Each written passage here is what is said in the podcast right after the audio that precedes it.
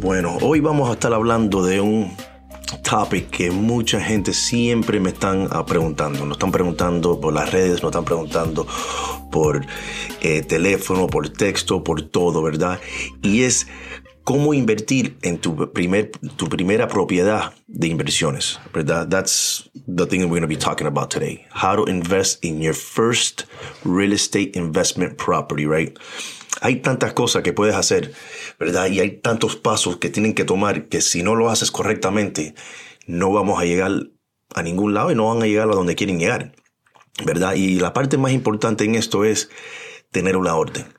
Y la orden esta es bien, bien importante porque si no la sigues, cuando llegues a un paso vas a decir, wow, ¿qué me pasó? ¿Por qué se me cayó la, el negocio? ¿Por qué se me cayó la casa, la propiedad?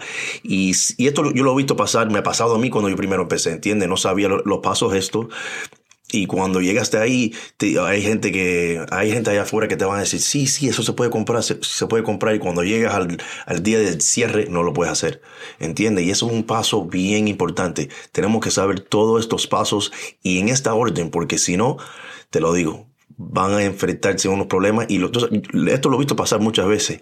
La gente invierte en su, en su primera propiedad y después cuando ven el trabajo que pasa, que pasaron para obtener la propiedad, to rehab the property, to buy the property. Esto no es fácil. Esto no es nada de fácil, ¿entiende? Si era fácil, todo el mundo lo hiciera.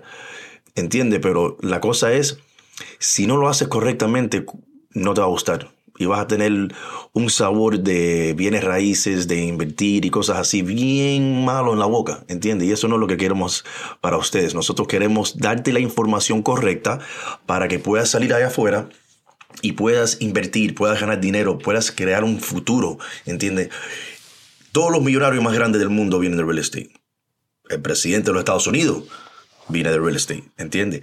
So, no es que esto es algo que estoy inventando yo o lo inventó una persona. Todo el mundo, Warren Buffett, hasta Bill Gates, ¿entiendes? Él empezó en computadora, pero miren en donde tiene mucho de, su, de casi todo su dinero. Que todo el mundo tiene su dinero en real estate, porque es bien difícil. Hasta en el 2008 y 2009, cuando la economía estuvo a lo máximo, lo peor que estuvo, la gente que hicieron las cosas inteligentes esa es la palabra. La palabra, clave aquí es inteligente. ¿Entiende? Porque mucha gente compraron y compraron. Ah, porque mi, tío me dijo para comprar, mi prima me dijo para comprar. Y no, no hicieron números, no sabían. Pero la gente que sabían comprar se hicieron millonarios en ese tiempo. Se hicieron millonarios en el tiempo que todo el mundo iba para abajo, ellos iban para arriba. Bueno, vamos a empezar con los puntos que necesitamos para comprar tu primera propiedad for investment. Lo primero que tenemos que hacer es, tienes que crecer tu crédito. ¿Y por qué digo eso? Porque las primeras propiedades que vas a comprar, las vas a tener que comprar con un banco.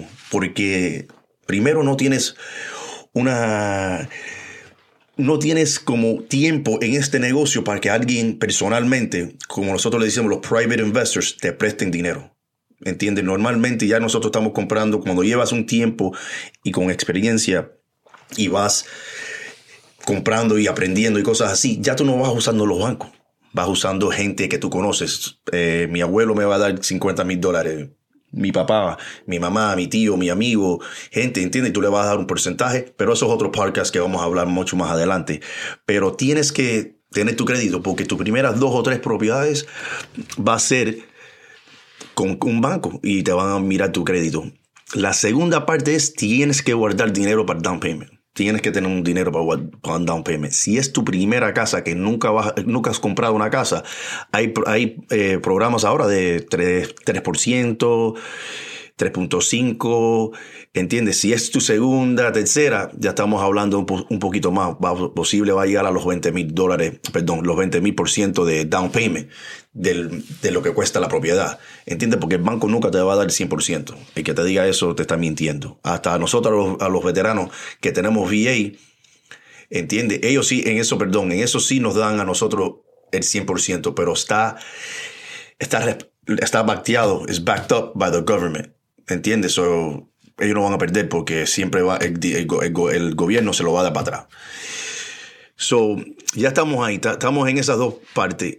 Tienes que cuando ya empieces a encontrar la propiedad y la tengas, y eso sí, vas a tener que enseñar al, hombre y a la persona que te está prestando el dinero, que sería el banco, ¿verdad? Puede ser un mortgage broker, que un broker te va, te va a buscar en diferentes lugares el mejor loan, el mejor préstamo, ¿verdad? So, ellos te van a eh, preguntar por muchas cosas, te van a preguntar por eh, tus ingresos, prueba de tus ingresos, tu trabajo, eh, los taxes tuyos de los últimos dos años, ¿entiende? prueba de tu cheque del, de, tu, trabajo, ¿entiendes? Los últimos dos meses de tu trabajo, los pay stubs, ¿entiendes? te van a preguntar los, los, últimos tres meses de tus bank statements. ¿Entiendes? Los, los statements del banco te lo van a preguntar porque ellos quieren saber qué en qué tú te estás gastando tu dinero, si tienes suficiente dinero para pagarle a ellos para atrás. Ellos no van a perder. Y sobre todas esas cosas, ellos van a determinar si ellos te van a prestar el dinero. ¿Verdad? Y eso es la parte, ahí cuando se pone la, la parte un poquito difícil. Ahora te va a decir el, el mortgage lender, mira, te aprobaron por 200 mil dólares ya tú sabes que ese es eso es lo único que el banco te va a dar. y ahora tú tienes que jugar con esos números, ¿verdad? Y ahí, ahí te va a dar una carta que te va a decir, se llama un pre-qualified letter, ¿verdad? Esta carta, tú se cuando tú vayas a comprar la propiedad, se la vas a dar al realto para que ellos sepan que tú estás serio y ya tú estás cualificado para comprar la casa, ¿verdad? Ahora tienes que buscar en una área, ¿verdad? Tienes que empezar a buscar en una área que, que dé lo que tú quieres, ¿verdad? Eh, pues, hay mucha gente quiere comprar cerquita de su casa porque puede, quieren llegar, cualquier cosa que pase pueden estar ahí rápido. Algunas veces eso no es factible, ¿entiendes? Porque los precios están como aquí en Miami. Los precios en Miami están bien altos, ¿entiendes? Yo, lo, yo compro aquí en Miami porque yo hago mi tarea. Tengo que buscar la propiedad, tengo que hacer los números. Y aquí donde estamos hablando en esta zona, tiene que ser un research bien, bien profundo. Bien, bien profundo. Tiene que ser un research que no paren de ser. Tiene que buscar de todo. Tiene que buscar las escuelas. Tiene que, tiene que buscar cómo está el empleo en esa zona. Si hay gente trabajando, si 80% de la, de la gente están trabajando en una factoría, eso no está bueno. Porque ¿qué pasa si esa factoría cierra? 80% de la gente que vive ahí perdieron el trabajo y no le van a rentar las propiedades. ¿Entiendes? hay muchas cosas. Esas son las cosas que yo hago cuando estoy viendo propiedades, ¿verdad? Y tiene que ser los números en cómo están las rentas. Eh, esta, esta, casa está rentando, o este apartamento está rentando por mil dólares, pero ven que no está updated, que la cocina está vieja que, el piso está viejo, entiende, pero ven uno que está rentando por 1600 con todo nuevo, cocina nueva, baños nuevos, pisos nuevos, todo moderno, ya tú sabes a dónde tú puedes llevar la renta en el futuro, ¿entiendes? So, si tú ves ese apartamento y tú le dices, wow, mil dólares, pero si lo arreglas, eh, llega a 1600, eso es una, una diferencia muy grande, pero tienes que hacer todo este research tiene que ser todos estos estudios, si no, van a perder el dinero, ¿verdad? Te lo digo, eso es la parte más importante. Ahora encontraron la propiedad o encontraron varias. Entiende, cuando tú hagas los números y sepan hacer los números, tú vas a saber lo máximo que tú puedes pagar por esa propiedad. ¿Verdad? Y mucha, y mucha gente, tú, vamos a decir, la casa está en, eh, en venta por 2.000, 200 mil dólares. Y cuando tú hagas los números, tú vas a ver que Tú nada más que puedes pagar por esa casa 140 mil dólares. Y tú dices, wow, eso es una es bien bajo de comparado al precio que ellos tienen eh, disponible en la casa. Pero te lo digo, alguien te lo va a aceptar. Mucha gente te va a decir que no. No, tú estás loco. Yo no puedo hacer eso. Pero hay alguien que te va a decir sí. So, la cosa es, tienen que tirar muchas ofertas muchas ofertas. No, te pueden, no se pueden enamorar con una propiedad. Acuérdense, esto no, esto no es una casa para ustedes. Esto es una casa para que gane dinero. Esto es una, una casa de inversión. La vamos a, tratar con amor, claro que sí, pero esto es para que gane dinero. Eso no se pueden enamorar de la casa y decir, ah, esta es la mía, esta es la mía, esta es la mía. Imposible, porque van a poner muchas, muchas ofertas. De 100 ofertas, posible dos te van a decir que sí. Y esto es, pero tienen que estar los números correctos. Si se enamoran de la propiedad, dice, no, mis números me dan 140, pero le voy a dar los 180 porque me enamoré de la propiedad, perdieron.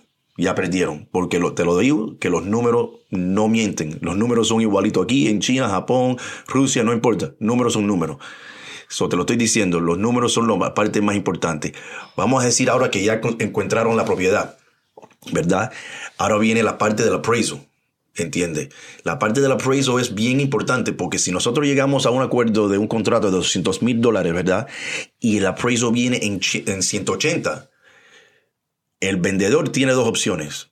Decirte, no la voy a vender porque yo quiero mis 200 mil dólares o se tiene que ir con los 180. ¿Entiende? Pero muchas veces ellos te van a decir, no, que el banco me dé los 180 mil dólares, pero tú me das los 20 mil dólares. Y mira, yo se lo estoy diciendo con mi experiencia, no hagan eso. Porque al momento que están entrando por la puerta ya están perdiendo. Compraron la casa, ya la, casa tiene un hueco menos 20 mil dólares.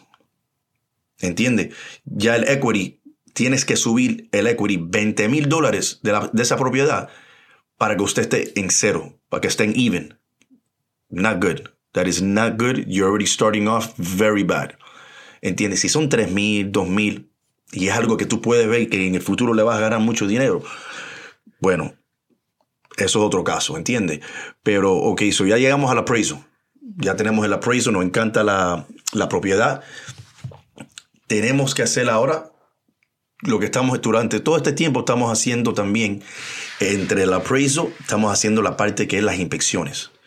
Las inspecciones vienen realmente antes del appraisal porque eso las, inspecciones las hacemos al momento que eh, entramos en un contrato. Al momento que firmamos el contrato tenemos 10 días normalmente. Tú puedes poner el número que tú quieras, pero normalmente son 10 días que eh, tenemos que hacer las inspecciones. ¿Por qué son tan importantes? Porque de ahí vamos a saber todo lo que tiene esta casa. Si tiene el techo malo, si tiene la electricidad mala, si tiene la plomería mala, si tiene eh, las paredes malas, la tienen buena. Lo bueno de esto es que si encuentran algo malo, lo pueden negociar con el precio. ¿Entiende?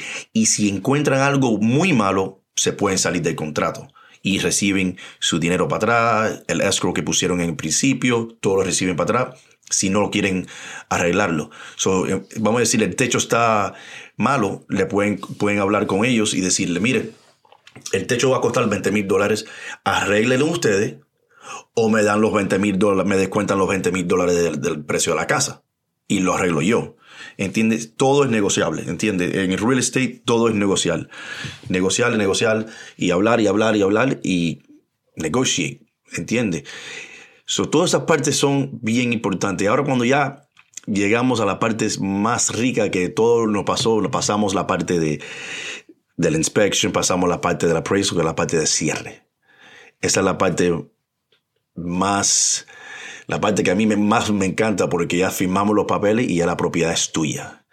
Y ahí es cuando tienen que tener un plan ya hecho, hecho pero concreto, qué van a hacer al momento que tomen esas, esas llaves. Cuando tomen las llaves de la propiedad, cuando empiecen a, cuando entren por la puerta, ¿qué van a hacer?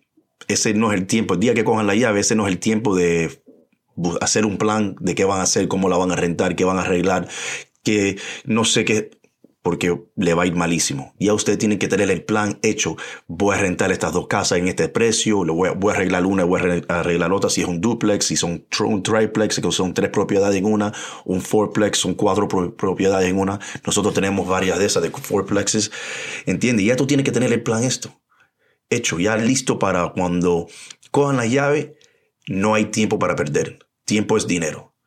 ¿Entienden? Tiempo es el dinero. Bueno, esos son los, unos pasos básicos. Estamos hablando de cosas básicas. Vamos a, vamos a hablar en, en los próximos episodios que vienen por ahí. Vamos a hablar de todo.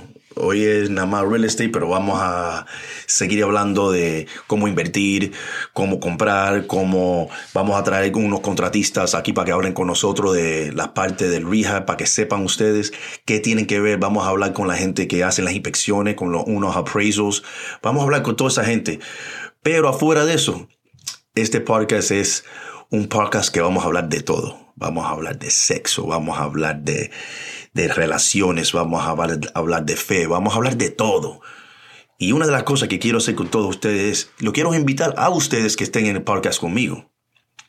¿Entienden? Lo quiero, vamos a, vamos a tener una conversación. Yo quiero tener conversaciones con ustedes. Yo quiero que ustedes sean parte, no un público nada más, quiero que sean parte de este podcast, de este show. Porque yo quiero oír tus ideas. Yo quiero saber, quiero aprender de ustedes. Quiero saber, vamos a, vamos a aprender todo el mundo de cada uno. Para eso estamos aquí. entiendan, eso. nos vemos bien pronto. Gracias por escucharnos hoy en Mindset, abre tu mente. Y vamos, esto va a ser un tiempo bien bueno, lo vamos a pasar excelentemente rico aquí con nosotros y compartiendo con ustedes. Y para adelante, nos vemos bien pronto y Dios los bendiga.